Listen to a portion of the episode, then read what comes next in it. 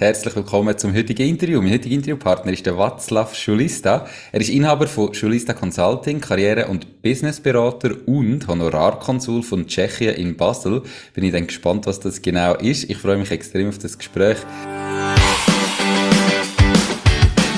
Hallo und herzlich willkommen zum Mach dein Ding Podcast. Erfahre von anderen Menschen, die bereits ihr eigenes Ding gestartet haben, welche Erfahrungen sie auf ihrem Weg gemacht haben und lade dich von ihren Geschichten inspirieren und motivieren, um dein eigenes Ding zu machen. Mein Name ist Nico Vogt und ich wünsche dir viel Spaß bei dieser Folge vom Mach dein Ding Podcast. Die Podcast-Folge wird gesponsert von der Care for IT. Möchtest du, dass deine IT mit höchster Sicherheit, Leistungsfähigkeit und Stabilität rund um die Tour zur Verfügung steht? Mit ihren 100% klimaneutralen IT-Services kümmert sich Care4IT um deine IT- und Cloud-Infrastruktur. Proaktiv und smart zum All-inklusiv Pauschaltarif. Lade jetzt das E-Book zum Thema Cybersecurity in KMU ab unter www.care4it.ch slash mach-dies-ding und find heraus, wie du dein KMU umfassend vor IT-Risiken kannst schützen. Hoi Václav, schön bist du da, wie geht's? Hi Nico. Schön. Ich bin auch froh, dass ich da bin. Es geht mir sehr gut und ich freue mich aufs Gespräch. Perfekt. Erzähl doch gerade schnell.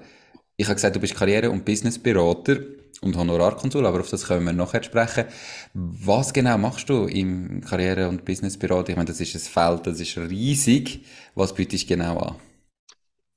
Ich fokussiere mich hauptsächlich auf die Bereiche, in denen ich den sogenannten richtigen Stallgeruch habe. Also, ich komme aus der Pharmabranche. Letzte fünf Jahre habe ich im Supply Chain Bereich äh, äh, verbracht in den Novartis und darum tue ich mich positionieren als der Mensch, zu dem du solltest kommen, wenn du einen neuen Job im Pharma oder Supply Chain Bereich in der Schweiz möchtest haben. Also das ist eigentlich, wie ist bekannt, man soll sich ganz eng fokussieren und nicht breit und ich denke, du bist nicht so glaubwürdig als ein Karriereberater für jemanden aus der Versicherungs- oder Bankenbranche, wenn du selber in dem Bereich nie geschafft hast. Darum, mein Heimmarkt ist ganz klar Pharma und Supply Chain und dort bin ich auch tätig. Okay. Dann können wir jetzt gerade noch schnell aufs andere sprechen, nämlich Honorarkonsul von Tschechien in Basel. Was genau heißt das? Was macht man da? Also, Position oder Funktion vom Honorarkonsul ist eine Ehrefunktion, also hat leider Gottes nichts zu tun mit dem Wort Honorar, sondern mit dem Wort Ehre. Mhm. Man ist nicht zahlt, man schafft in seiner Freizeit und man stellt sogar Büro und alle Sachen, die man braucht für das Amt zur Verfügung und finanziert das aus dem eigenen Portemonnaie. Und Honorarkonsul jetzt hat drei, und das ist auf der ganzen Welt so, das ist nicht irgendwelche tschechische Spezialität. Darum machen es meistens der Amt extrem reiche Leute, die so viel, viel im Leben erreicht haben und jetzt möchten sie noch irgendwelche Special Flavor und dann gefällt ihnen der Titel. Ich kann es mir nicht leisten, jemanden einstellen, damit mhm. er für mich schafft und ich bin quasi der Honorarkonsul und gehe mit dem Champagnerglas zum Empfang. Ich übe den Amt selber aus. Und okay. Man hat drei Aufgaben. Die erste Aufgabe, du bist so etwas wie ein Gemeindeangestellte, wo Identitäten der Leute überprüft, ihre Unterschriften beglaubigt, Kopien von ihren Dokumenten beglaubigt. Das ist die erste Aufgabe und das, ja, das mache ich am meisten und alles zusammen bringt das vielleicht einen Tag pro Woche, die Arbeit. Manchmal ist noch ein mehr, manchmal ist noch ein weniger. Es ist sehr viel gelaufen im Bereich Covid, wenn Leute nicht reisen alle haben Vollmachten gebraucht. Das, da hat sehr viel Zeit gebraucht. Zweite Tätigkeit, ich helfe tschechischen Firmen, äh, sich in der, auf dem Schweizer Markt etablieren. Also auch wenn sie zum Beispiel da möchten, äh, einen Sitz aufmachen und so weiter und so fort. Und die dritte Aufgabe ist äh, Hilfe der äh, Leute aus Tschechien, die irgendwie in Not geraten sind. Also da kann sie jemand klaut dir deinen Pass und am Abend geht der Flugzeug. Dann kann ich dir einen Notpass erstellen, damit du heimfliegen kannst. Es kann sein, jemand wird verhaftet, dann bist du die erste Anlaufstelle. Oder kommt zum irgendwelchen Verkehrsunfall, es gibt viele Verletzte aus Tschechien, dann bist du der erste Ansprechpartner für die Leute in Tschechien, wo, wo Sorge haben um ihre Verwandte und so weiter und so fort. Aber da habe ich Gott sei Dank bis jetzt noch nie müssen machen. Also das sind generell die drei Aufgabenfelder, die man hat. Und wie kommt man zu dem? Ja, also das ist auch so ein lustige, äh, lustiger Zufall. ich habe in der Novartis einen Club von Tschechen und Slowaken gegründet und haben gemeinsame Lunches veranstaltet. Und da hat mir ein slowakischer Novartis-Kollege dann später angefragt, ob ich nicht möchte Honorarkonsul von der Slowakei werden. Und ich habe fließend Slowakisch, ich bin richtiger Tschechoslowak, mein bester Freund an der Uni ist ein Slowak gewesen. Dann habe ich gesagt, warum nicht? Mag Slowakei sehr. Und da bin ich mich an die slowakische Botschaft in Muri bei Bern vorstellen. Mhm. Und Frau Botschafterin ist auch eine Chemikerin, haben wir super verstanden. Also hat mir gesagt, wissen Sie, Herr Schulista, ich fühle mich verpflichtet, Ihnen zu sagen, dass Tschechen auch einen Honorarkonsul suchen. Ja, und dann ist es nach dem Motto näher, selbstverständlich Hemd als der Mantel. Dann habe ich geswitcht und bin da bei den Tschechen vorstellen. Und dann ist das etwa zwei Jahre lang gegangen, bis man das endlich mal unter Dach und Fach hatte. Das ist ein relativ komplexer Prozess. Also du brauchst drei Empfehlungsschreiben von Leuten, die lange in der Schweiz leben, die dich, die dich gut kennen. Dann gehst du selbstverständlich äh, äh, Auszug aus dem Kriminalregister, tschechische und schweizerische. Dann gehst du dich vorstellen zum Außenministerium. Dort ist eine Vorstellungsrunde mit etwa, weiß nicht mit wie vielen Leuten und so weiter und so fort. Und irgendwann kriegst du dann ein Schreiben von der Bundespräsidentin von der Schweizerischen Eidgenossenschaft en français, wo dich dann quasi in der Amt eingeführt. Ja, und dann ist es noch drei Monate gegangen und irgendwie im Oktober 2020 haben wir dann können das Büro dann eröffnen. Ja, es ist ein relativ komplexer Prozess, aber man kriegt dann ein Schreiben vom Bundespräsidenten jeden Tag. Also. Das, das ist auch so. Ist aber spannend, eben, also warum machst du das, wenn du sagst, ähm, du bist selbstständig eben, und du hast jetzt vorher gesagt, häufig sind das reiche Leute, die das machen, ähm, so sieht es bei dir dann nicht ganz aus. Warum machst du das ehrenamtlich? Also, weißt was gibt dir das? Oder warum ist dir das so wichtig, dass du da ein Büro hast, das alles organisierst und das alles ohne Bezahlung?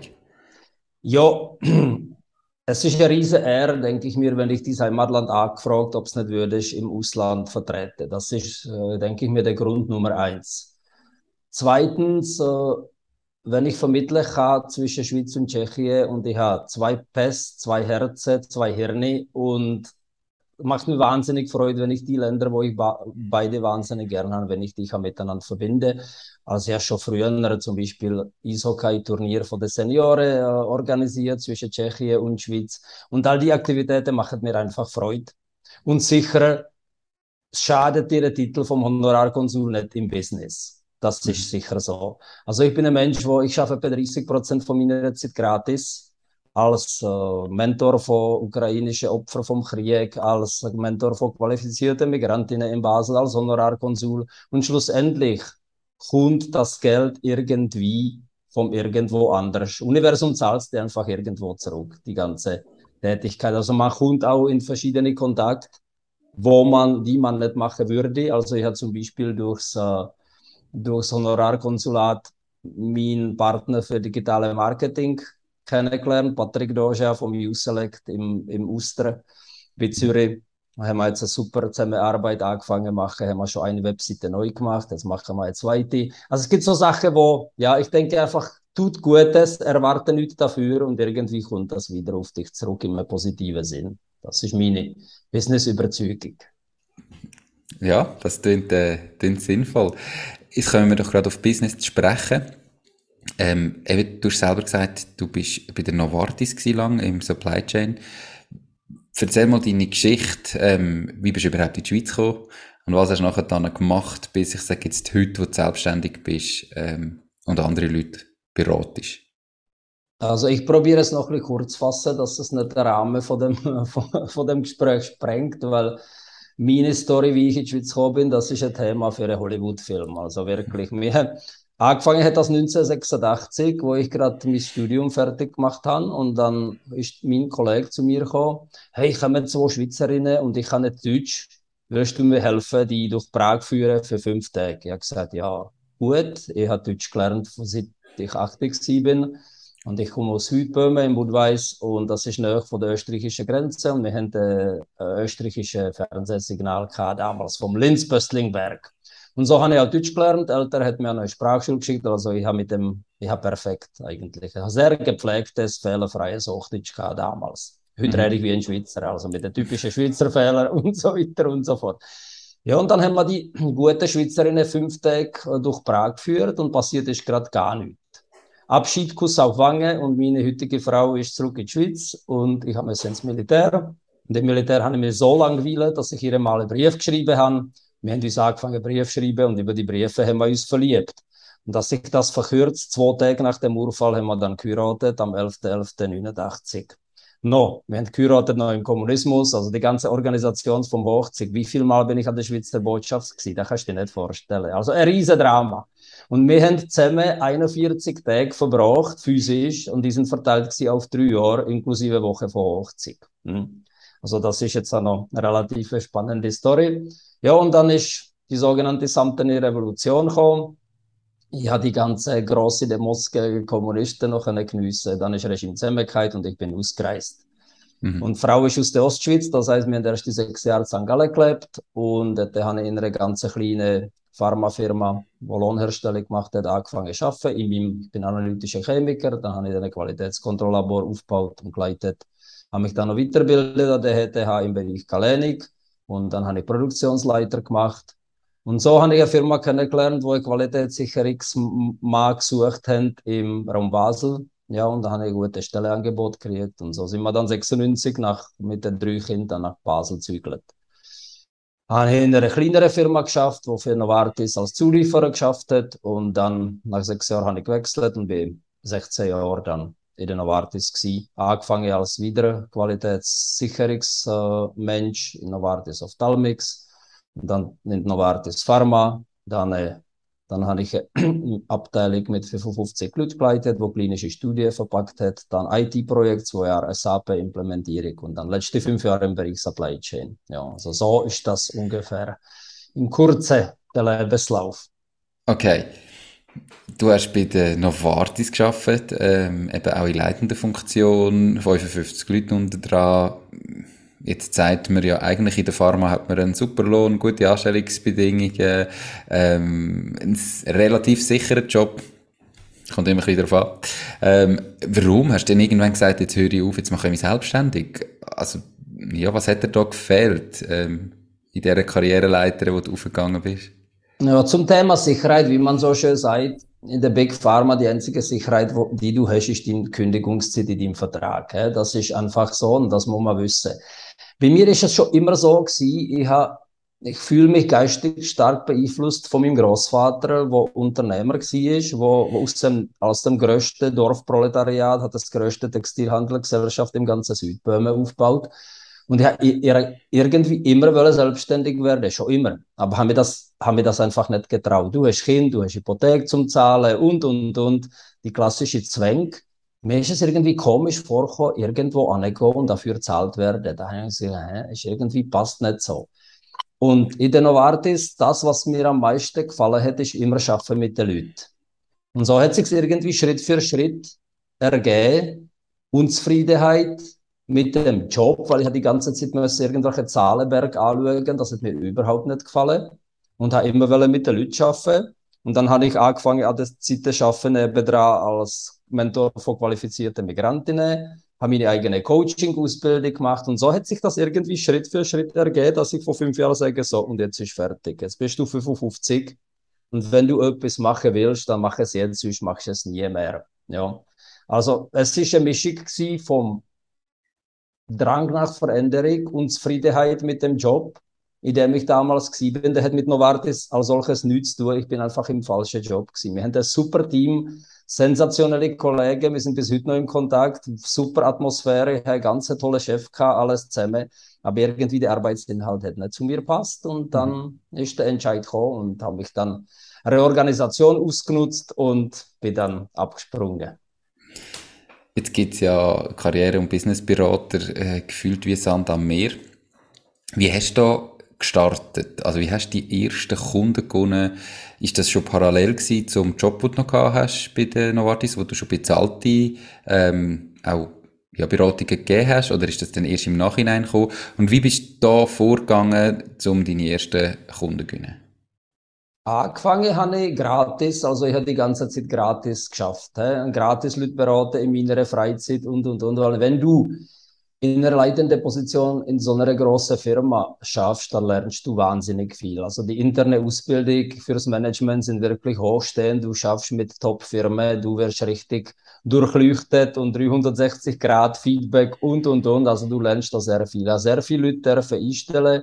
Ich habe eigene Leute müssen entlassen. Und da lernst du einfach klassische Mechanismen und es ist nicht nur die Ausbildung, die Theorie als Coach und Berater, es sind auch die praktischen Business-Erfahrungen, wo du, wo du mitbringst. Und so hat das dann angefangen. Meine ursprüngliche Business-Idee war, ich tue Leute auf Vorstellungsgespräche vorbereiten. Aber da habe ich relativ schnell gemerkt, der Markt ist dafür irgendwie zu klein. So viele Leute brauchen das nicht oder wenn das nicht. Und dann habe ich mich dann ins LinkedIn so richtig fokussiert und ins LinkedIn eintaucht auch ein ganz super Coach äh, Amerikaner, wo mir die ersten Tipps und Tricks gezeigt hat. Und dann habe ich angefangen, meine Kundschaft in LinkedIn zu suchen. Und so ist das immer besser, besser, besser gelaufen. Und heutzutage muss ich sagen, mich ernährt LinkedIn aus 95 Prozent, ohne dass ich je Werbung mache. Du findest nie Werbung von mir. Nirgends. Also ich mache nie Werbung. Du findest keine Werbung auf meiner Webseite. Du findest keine Werbung im LinkedIn, dass ich etwas mache. Ich bin am LinkedIn, verbinde ich mit Leuten, schwätze mit denen, höre zu, erzähle dort meine Geschichten und Leute finden mich selber. Mhm. Hast immer gefragt, was heißt Werbung? Das ist ja irgendwo durch auch, auch Werbung, aber halt nicht, äh, ja, jetzt nicht irgendwie Leute mir jetzt da nicht ganz so ähm, ja, mit Call to Action. Ja, also ich, ich mag das selber überhaupt nicht, dass ich verkaufe und wenn ich sehe, viele Kollegen von Coaches, die haben ich schon lange alle stumm geschaltet, ist praktisch jeder Beitrag, ich buche das, buche das, ich mache Webinar.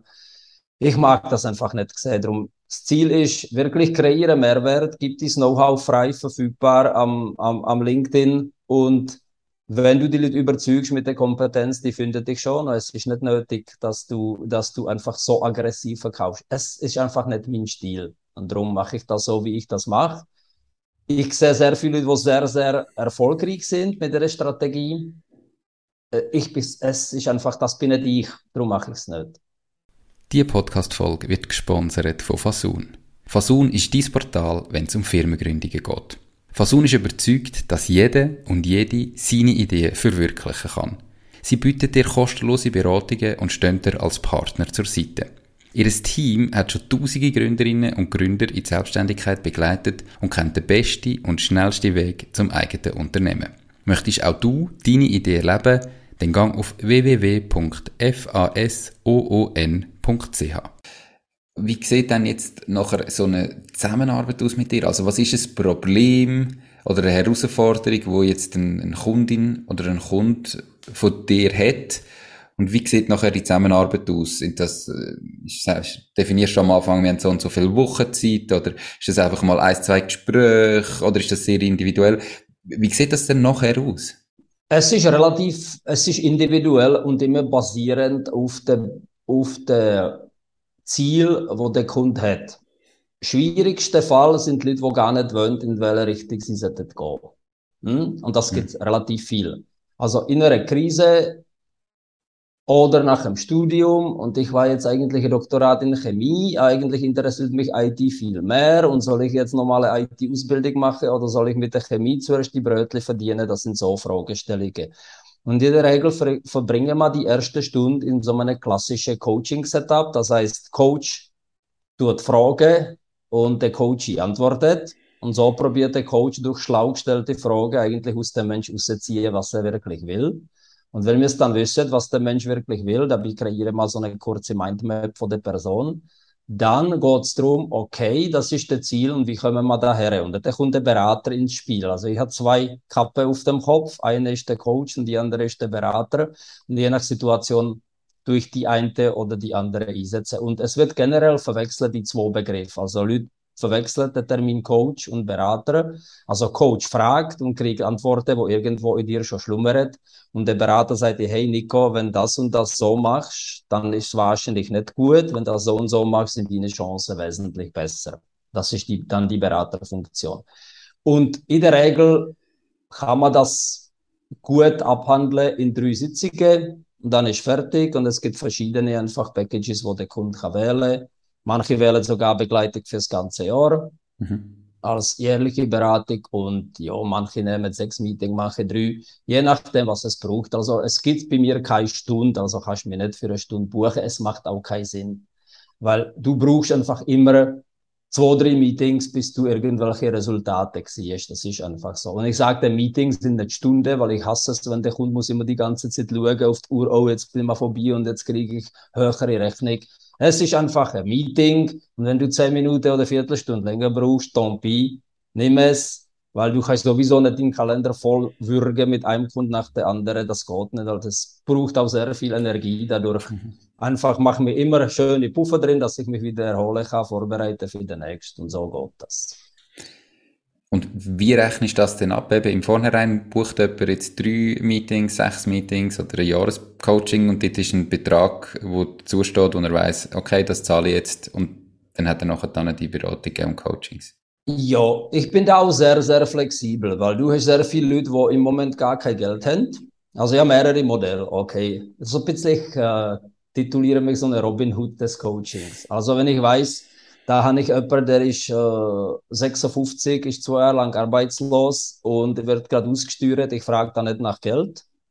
Dann sage ich, okay, ich helfe dir und du zahlst, wenn du den ersten Lohn von der ersten Stelle wieder rüberkommst. Das ist so ein Future Deal, das ist ein mhm. Klassiker. Mache ich sicher 30 Prozent von meiner Zeit arbeite ich so. Oder Leute vom Ausland, die möchten in die Schweiz schaffen und sind momentan in Indien und haben kein Geld. Ja, oder nicht so viel dann schaffe ich so und dann gibt es die klassischen Coaching-Packages und da tun wir immer irgendwelche Lösung finden. Wenn die Leute genug Geld haben, dann zahlen sie voraus, wenn nicht, dann zahlen wir as you go, also verschieden. Wenn du jetzt das Gefühl hast, du musst es splitten auf drei Zahlungen, warum nicht? Also es ist nicht so, dass du musst, es gibt Leute, die sagen, es ist wie WC-Papier, du musst ihn zuerst kaufen und erst nachher kannst du ihn brauchen. ja. Ich mache das nicht so, ich bin da sehr flexibel und bis jetzt bin ich auch nicht verhungert wenn du jetzt jemanden so aus Indien hast, ähm, also ich nehme an, damit du den ja kannst irgendwo auch in der Schweiz eingliedern und etwas findest für den, braucht er gewisse Qualifikationen. Also das heißt, du hast dann schon so ein Vorgespräch, wo du merkst, mal, mit dem ist die Chance relativ groß, der bringe ich irgendwo unter. Also mache ich so einen Deal und der zahlt mich dann erst mit dem ersten Lohn. Kannst ja nicht, mhm. kann ja nicht jeden einfach kommen, oder? Nein, das könnte nicht. Also der Cashflow ist sicher wichtig. Aber du siehst heutzutage meiste Leute, ich werde aktiv von den Leuten angegangen am LinkedIn. Und dann schaust du das LinkedIn-Profil. Und wenn du weißt, dass eine andere gute indische Schule zum Beispiel Engineering abgeschlossen hat, dann weißt du, der typische Maschine.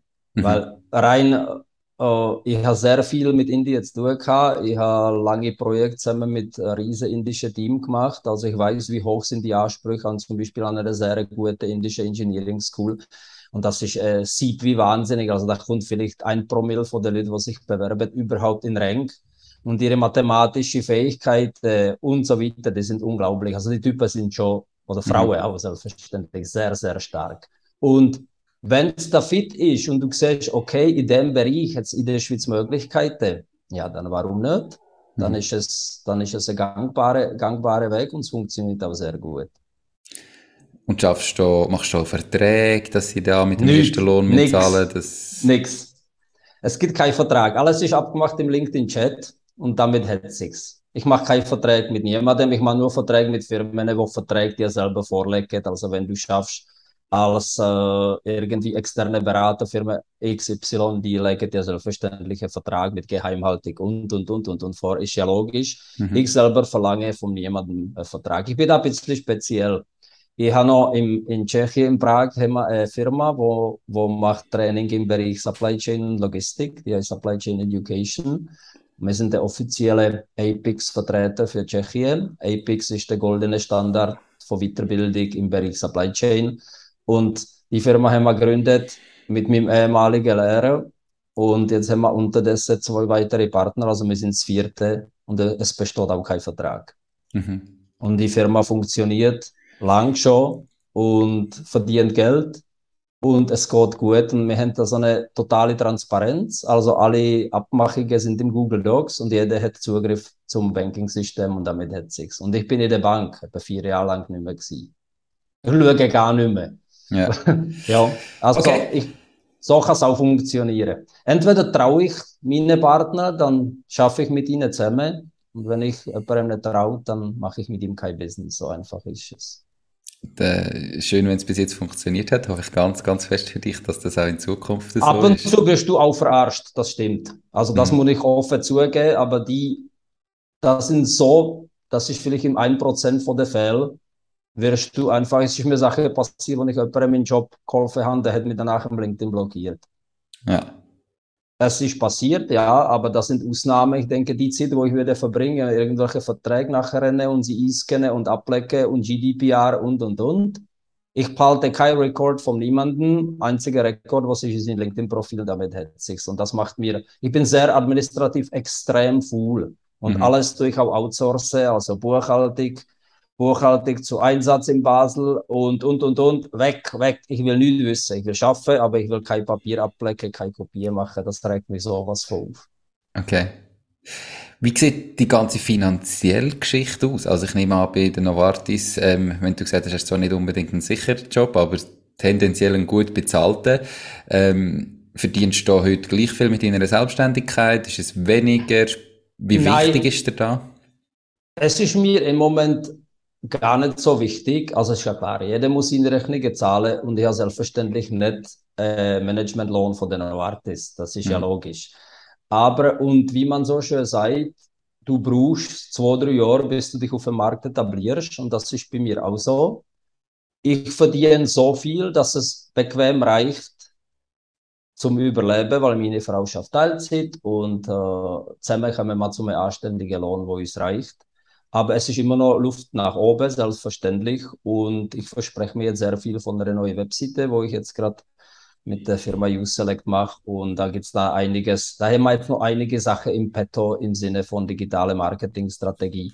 Also ich verdiene Hälfte jetzt, was ich kann in den Novartis, aber es reicht, weil Haus ist abzahlt, Kinder sind oben, wir haben noch zwei Enkelinnen, 13 und 6 und das ist eigentlich unser einziger Luxus.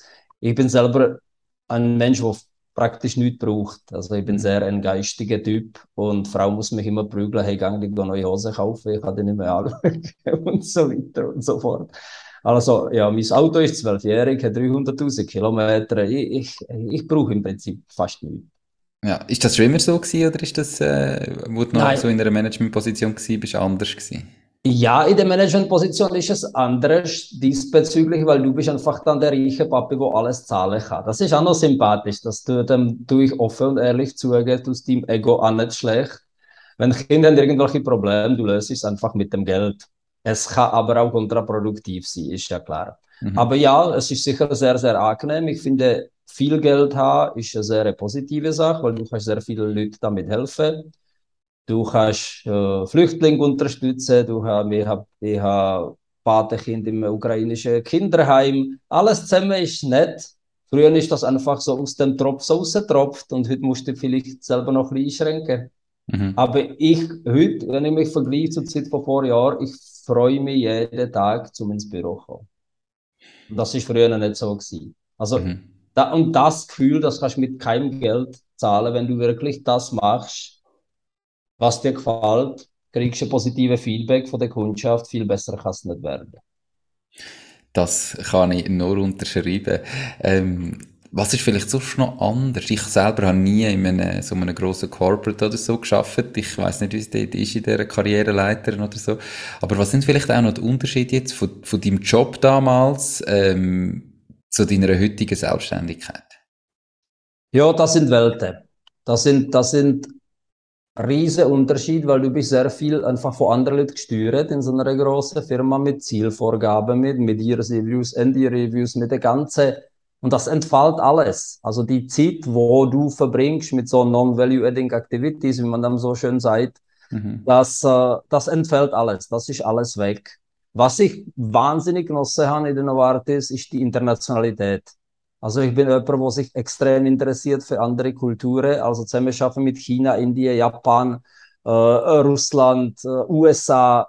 Das hat mir total gut gefallen. Also die ganze, ich bin nie der wahnsinnig gute da Data Cruncher und Datenanalyst, aber meine fachlichen Mangos auf dem Gebiet habe ich wieder, äh, habe ich wieder irgendwie ausbalanciert mit meinen zwischenmenschlichen Fähigkeiten.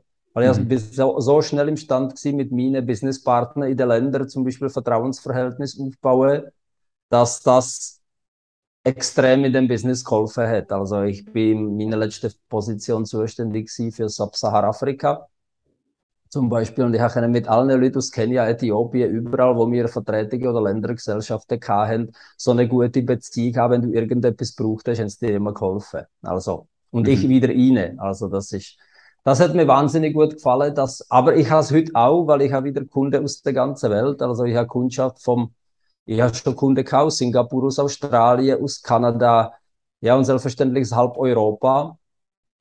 Komischerweise aus UK, United Kingdom, kein einziger Kunde mit Ausnahme von einem Shot, der schon 20 Jahre in Italien lebt. Ich bin einfach für Leute aus Großbritannien nicht glaubwürdig, weil ich habe einfach kein Perfect Oxford English. Ja. Und das, das ist der Grund. Und das kannst du aus Gold ziehen, da kannst du der Beste auf der ganzen Welt, wenn nicht der Stallgeruch ist von dem, von dem Mensch aus UK, kommst du überhaupt nicht in Grenzen, wie man so schön sagt. Okay, wobei brauchst du es ja auch nicht, wenn äh, es überall sonst herkommt. es gibt genug Leute, in der, es gibt genug Leute in anderen Ländern. Genau. Du hast jetzt äh, bei den Novartis hast gesagt, einmal ein Team geleitet, 55 Mitarbeiter. Aktuell bist du ja allein. Hast du denn da auch das Ziel, vielleicht einmal noch Mitarbeiter aufzubauen und so zu wachsen? Oder möchtest du ganz gezielt allein bleiben und selbstständig bleiben und äh, dein eigenes Ding machen? Genau. Also ich plane es nicht, äh, wachsen, dass ich müsste Angestellte haben. Vielleicht eine Kooperation in dem einen oder anderen Bereich, das ist alles okay. Ich könnte mir gut vorstellen, äh, meine Firma dann in ein paar Jahren dann an eine von meinen Töchtern übergeben. Das könnte mir zum Beispiel vorstellen. Aber ich plane nicht. Es ist lustig, wenn du jetzt mal so Businessprozess und so mal deiner Tochter zeigst, und dann kriegst du völlig andere Blick der Dinge und super gute Ideen, weil du bist schon in der Schiene von deinem Beratung gefangen und sage dich hin, hä, das und das könnte ich anders machen, so oder so. Also, aha, gute Idee. Also es ist sehr erfrischend, was junge Leute und junge Damen für einen anderen Blick der Dinge in, in den ganzen Laden reinbringen. Also ich könnte mir gut vorstellen, dass sich mal das der Töchter übergibt. Aber muss okay. nicht sein. Es ist selbstverständlich ihnen freigestellt, ob sie das überhaupt interessiert. Ja, und heute genießt ich einfach die Freiheit ohne Mitarbeitende. Absolut. Absolut sehe ich genug. Also am menschlichen, zwischenmenschlichen Kontakt mangelt es mir überhaupt nicht. Und ja, und die Vorteile von der Selbstständigkeit überwiegen eindeutig das Angestelltenverhältnis. Aber es hat sehr, sehr viel Mut gebraucht, den Schritt zu machen. Heute bin ich wahnsinnig froh, habe ich den Mut irgendwie zusammengekratzt. Super. Du hast gesagt, äh, 95% quasi ernährt dich LinkedIn. Und auf LinkedIn hast du ja auch fast äh, 15.000 Follower. Gib uns mal ein paar Tipps zu LinkedIn. Wie hast du dort äh, das Wachstum angebracht? Was machst du dort, dass, dass Leute dich finden, dass Leute dich buchen? Ähm, was sind da so deine Keimtipps? Ja, ich denke, heutzutage sind das keine Keimtipps mehr. Das weiß praktisch jeder, der sich mit jeglicher sozialen Plattform äh, auseinandersetzt. Es geht darum, liefere einfach für deine, dieses Netzwerke Mehrwert ab. Das ist Nummer eins. Also Leute sollen qualitativ hochstehenden Inhalt an deinem Kanal finde. Also ich sage immer so die sogenannte, wenn ich das bisschen das Bullshit-Bingo von einer großen Firma kann bemühen, Blue Sky Vision, dann Blue Sky Vision vom Profil von Nico Vogt ist der, dass alle Leute, die etwas möchten über Podcasts erfahren, besuchen das Profil. Also wenn du etwas über Karriereberatung sollst finden, LinkedIn-Tipps und Tricks, dann rede mein Newsletter. Das ist so meine Überzeugung. Also gib Mehrwert bei mir ganz klar. Zweitens, sei präsent und kontaktiere neue Leute, ohne dass du ihnen etwas verkaufst. Also mein Business-Motto ist, probiere nicht Pizza verkaufen einem, wo gerade Pizza gegessen hat. Mhm. Weil er nimmt sicher keine zweite Pizza. Er nimmt vielleicht ein Tiramisu, eine Stunde später. Kann sein, aber Pizza nimmt er höchstwahrscheinlich nicht mehr. Darum präsentiere dich so, als ob du nichts verkaufst Stelle schlaue Fragen und höre Leute aktiv zu. Das ist das ganze Geheimnis. Weil wenn dich jemand braucht, er fragt dich schon, wieso soll ich ihm etwas probieren aufs Auge drücken, wo er vielleicht gar nicht braucht? Klassische Beispiel. Jemand hat es geschafft, zum McKinsey in eine Partnerrolle. Mhm. Ja, musst du jetzt nicht probieren bewegen, oder sollst zu PricewaterhouseCoopers oder irgendwo anders wechseln. Warum? Weil der hat jetzt etwas erreicht, nachdem von dem viele Leute träumen und der ist zufrieden. Kann sein, aber dass es eine Reorganisation gibt, zwei Jahre später. Und zu mir kommen Kunden, die ich schon längstens vergessen habe. Aber ich habe zwei Jahre irgendwie einen guten Eindruck bei denen hinterlassen und auf einmal tauchen sie selber auf und fragen, hey, da Reorg oder ich ziehe um in den USA, brauche den Job, kannst du mir helfen und schon geht's los. Die Valiant ist die Bank von meiner Wahl. Die ganze Eröffnung vom Konto von der Macht Ding GmbH ist von daheim ausgegangen. Alles hat schnell, einfach und unkompliziert funktioniert. Ich bin wirklich begeistert von dem Prozess, den die Valiant aufgestellt hat. Ich freue mich darum sehr, die Valiant als Partnerin vom Podcast gewonnen zu haben. Wenn du mehr von der Valiant willst wissen, dann gang auf www.valiant.ch. Valiant, die Bank, die es Ihnen einfach macht. Wie viel Zeit ähm, von, deinem Arbeits, von deiner Arbeitszeit sag ich jetzt, verbringst du auf LinkedIn? Also eben, du hast ja auf der einen Seite natürlich die klassischen Coachings und Beratungen, wo ja, ich sage jetzt, extern als Arbeitszeit wahrgenommen werden. Ähm, wie viel Zeit verbringst du auf LinkedIn? Ich würde sagen, mit dem klassischen mit Leuten interagieren, kommentieren und Inhalte kreieren ist etwa eine Stunde pro Tag. Maximal. Mehr ist es nicht. Mhm. Es hat Zeit gegeben, hauptsächlich im Aufbau vom, vom Business. Da habe ich viel mehr Zeit verbraucht drin, aber hauptsächlich im Bereich neue Kontakte knüpfen. Also Leute anschreiben, also selbstverständlich 15.000 Kontakte, äh, das baust du nicht auf in, in einem Tag. Also das ist ein Resultat von, äh, von dreieinhalb Jahren harte Arbeit. Mhm. Jetzt, jetzt treibe ich das nicht mehr so, mache nicht mehr so viel, weil das Netzwerk ist ja so groß, dass es irgendwie für, von sich aus schon schafft. Das ist so irgendwie so eine wie, wie Perpetuum mobile geworden. Also deine Präsenz ist schon so groß, dass auch die Inhalte, die du kreierst, werden recht viel wahrgenommen. Und das ist noch das Lustige dran. Ein Tipp für mich, wenn jetzt LinkedIn Inhalte anfängst kreieren, heißt einfach, mach was. Mach was aus deiner Area von der Kompetenz, aus dem Bereich von deiner Kompetenz und hinterfrag dich nicht stark. Weil ich habe mich am Anfang wahnsinnig immer verglichen mit meiner Schwester, die viel besser schreibt als ich. Und ich habe mich mit immer, immer mit ihr verglichen, oh, das wird doch niemand lesen, ich kann nicht so gut schreiben. Und heute habe ich 3000 irgendwas plus äh, Abonnenten für mein Newsletter, wo ich, nirgend, wo ich nirgendwo beworben habe. Also offensichtlich findet jeder, wo irgendetwas zu sagen hat, Leute, die das interessiert. Mhm. Das hat mich wahnsinnig erstaunt, hätte mir nie gedacht, dass so etwas überhaupt möglich ist. Ja, bin ich voll bei dir. Ähm, und noch von mir her hinzuzufügen ist, dass man häufig seine eigenen Fähigkeiten nicht mehr sieht, weil sie so selbstverständlich sind für einen Absolut. und man das Gefühl hat, ja, das, wenn man mal etwas wirklich weiß, dann hat man das Gefühl, das weiß doch jeder. Jeder, genau. Genau. Und, und dann und, sagt man Blindheit für die eigenen Fähigkeiten, da sage ja. ich meinen Kunden so. Und das ist vielfach der Bereich von dem ersten Coaching-Gespräch, wo du die Sache aus den Leuten rausholst. Weil ich nehme, selbstverständlich bin ich exzellent in Mathematik. Mhm. Aber es würde dann nicht im Sinn kommen, dass irgendwo schreiben. Ich sage, ja, dann muss ich es den Leuten mitteilen, weil wenn jemand einen mathematisch denkenden Mensch braucht, muss es auf dem Profil irgendwo das Wort auftauchen. Mhm. Selbstverständlich. Genau. Und darum, dass man dort nicht irgendwie am zu weit sucht und, und weiss ich noch, sondern einfach mal das wiedergibt, wo man, wo man weiss, wo man schon weiss. Und dann gibt es ganz viele Leute, die das noch nicht wissen. Sicher gibt es Leute, die es wissen. Und es gibt bei jeder Fähigkeit irgendjemand, der es besser kann. Und man schaut halt dann immer auch nach oben und hat das Gefühl, ah, eben, ich kann doch jetzt, ich kann, meine Schwester kann viel besser schreiben, oder der und der kann da viel besser, hat ein Buch über das Thema geschrieben, ich kann doch mich nicht als Experten auf dem Gebiet bezeichnen. Aber die aller, aller, allermeisten Leute sind trotzdem viel, viel schlechter und haben das vielleicht noch nie gemacht und das muss man vielleicht auch mal lernen zu sehen selber und nicht immer das Gefühl haben, äh, man ist schlecht. Ist so, ist so. Und deshalb, mit der Zeit baust du dir auch Selbstbewusstsein auf, wo du sagst, mal, das kann ich jetzt, da bin ich wirklich gut drin oder da kann mir keiner was vormachen. Und Grundlage ist, ver vergleiche dich mit niemandem. Da hat schon der Marcus Aurelius gewusst, der römische Kaiser und Philosoph. Pfeif drauf, was andere Leute über dich denken, was sie über dich sagen. Du kannst sie nicht beeinflussen. Mach einfach dein Ding und fertig. Und, und, äh, und vergleich dich mit niemandem, nur mit dir selbst. Bin ich besser beweglich als vor einem Jahr? Kann ich mehr chinesische Wörter als von einem Jahr? Keine Ahnung. Kann ich mein Gewicht halten, das ich kann von einem Jahr? All so Sachen. Und dann vergleich dich mit dir selber, weil das ist der einzige valable, valable Benchmark, wo du kannst haben. Ich kann dich mhm. nicht mit dir vergleichen und du nicht mit mir. Wir haben eine komplett andere Lebensgeschichte. Also, wieso sollen wir uns vergleichen? Ja. Und äh, sich immer Gedanken machen, was andere über einen könnten denken, bringt auch nichts, weil am Schluss denken sie sowieso etwas anderes und vielleicht denken sie viel besser oder sie denken viel schlechter, wenn man das Gefühl hat, man weiß es so oder so nicht und sagen sie es einem auch nicht, also gar nicht genau. erst darüber nachdenken. du hast jetzt ähm, vor zwei Jahren richtig gestartet. Mit deiner Selbstständigkeit, oder vor fünf? Nein, also, ich habe mein Büro vor drei, jetzt sind es dreieinhalb Jahre eigentlich. Mhm.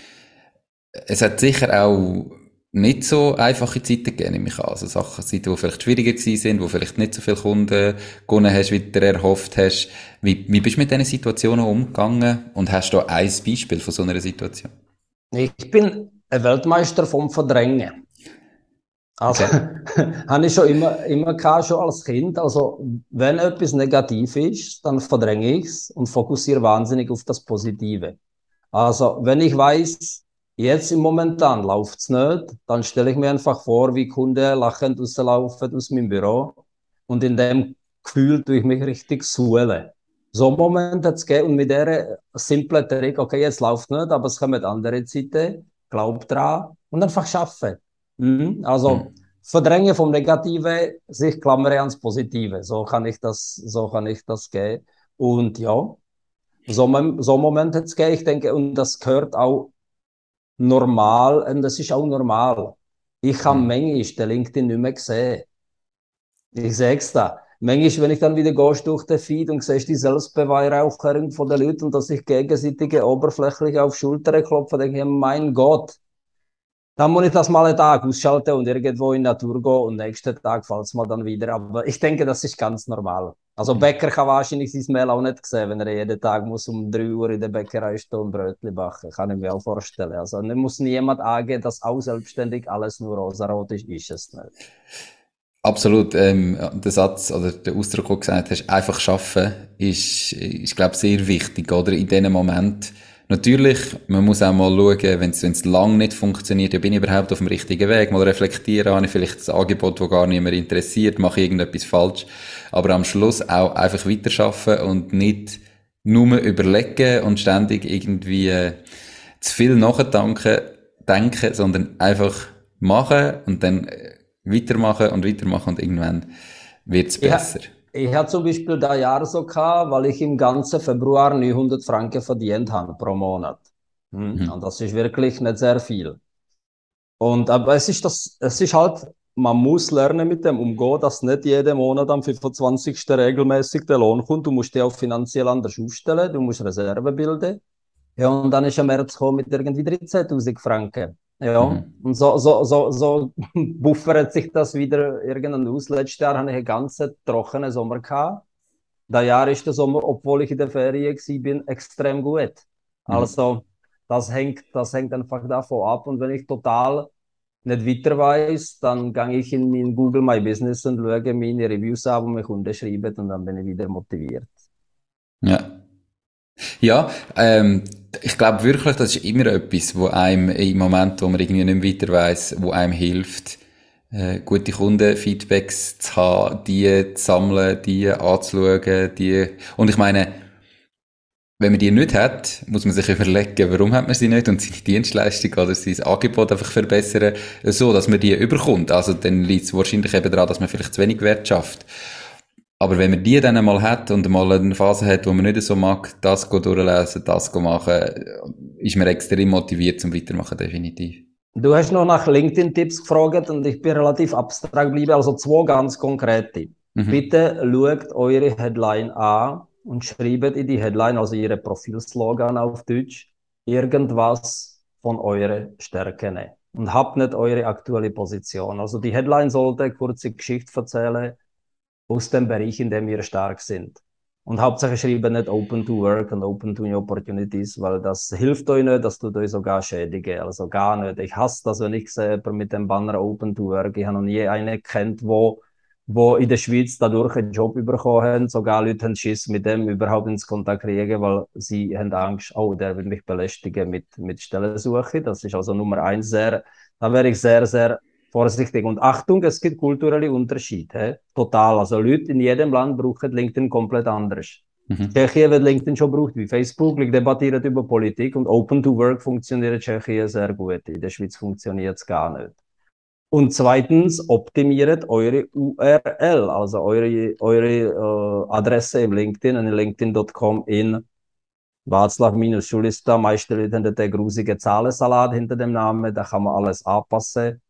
Also schreibt in ihre URL, dass sogar schon die URL redet von dem, was ihr macht. Also nicht von Podcast, sensationell, oder? Aber wenn mhm. der Zahlensalat äh, braucht kein Mensch, macht es anpassen, mache das. Also da wären zwei konkrete. Ja, und bitte tun euch irgendwelche anständige Hintergrundbild beschaffen, weil wir sind visuelle Menschen.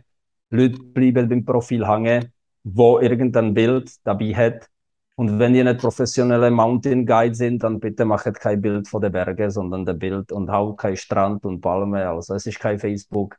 Das Bild sollte wirklich ihre professionelle Qualitäten zeigen. Mhm. Also wenn ich ein Logistiker bin, dann sieht der Containerhafen sicher besser aus als, als der Strand. Ja. Ja, eben, ich sage, es kommt immer darauf an, was man auch für ein Ziel hat und wenn man irgendwie sich noch mit bewerben oder man muss sich bewusst sein, wenn man sich noch einmal bewirbt, dann wird das LinkedIn-Profil sicher angeschaut und ähm, dann muss das quasi den Lebenslauf in dem Sinn widerspiegeln und, und nicht irgendwie auf dem Lebenslauf bin ich super professionell und gleichzeitig habe ich auf LinkedIn das Gefühl, äh, ich bin jetzt da, ja, es ist so. Ich, ich gebe immer so ein Beispiel. LinkedIn ist so etwas wie eine Ferrari oder Porsche oder Lamborghini. Setzt eure Lieblingsmarke drin, wo die meisten Leute einfach zweimal im Jahr aus der Garage rausnehmen, schalte den ersten Gang ein, ziehe die Handbremse an und tuckere 30 durch Dorf.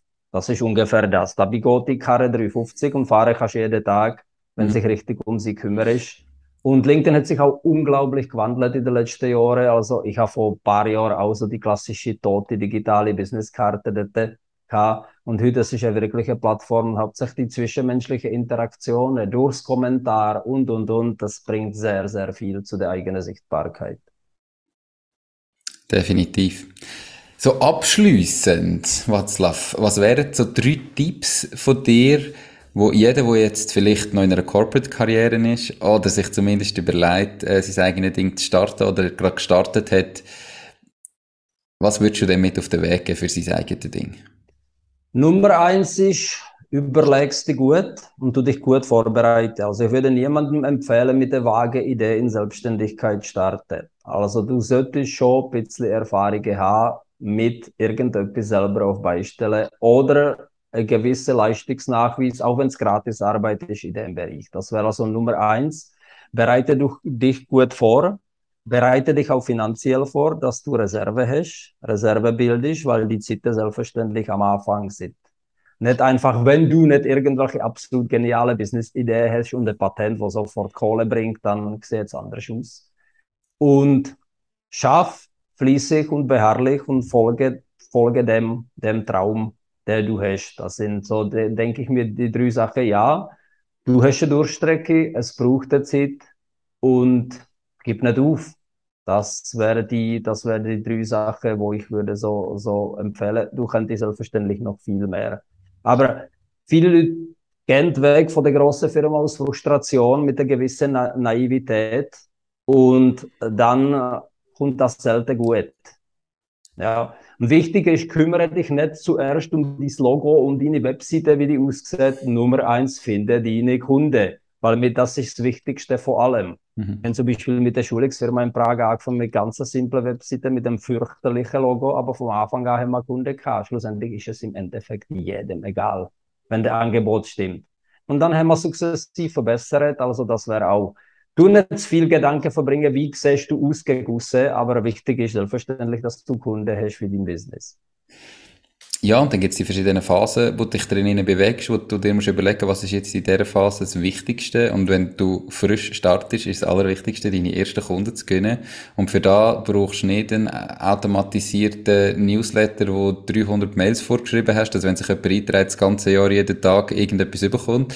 Ähm, für da brauchst du auch nicht eben die perfekte Visitenkarte und das Logo und die Webseite für x tausend Franken, sondern für da musst du einfach mal raus und starten und Kunden suchen. So. Und alles andere kommt kommt irgendwann dann in Zukunft. Das tue ich absolut unterschreiben. Für mich ist mein LinkedIn-Profil wesentlich wichtiger als meine Webseite.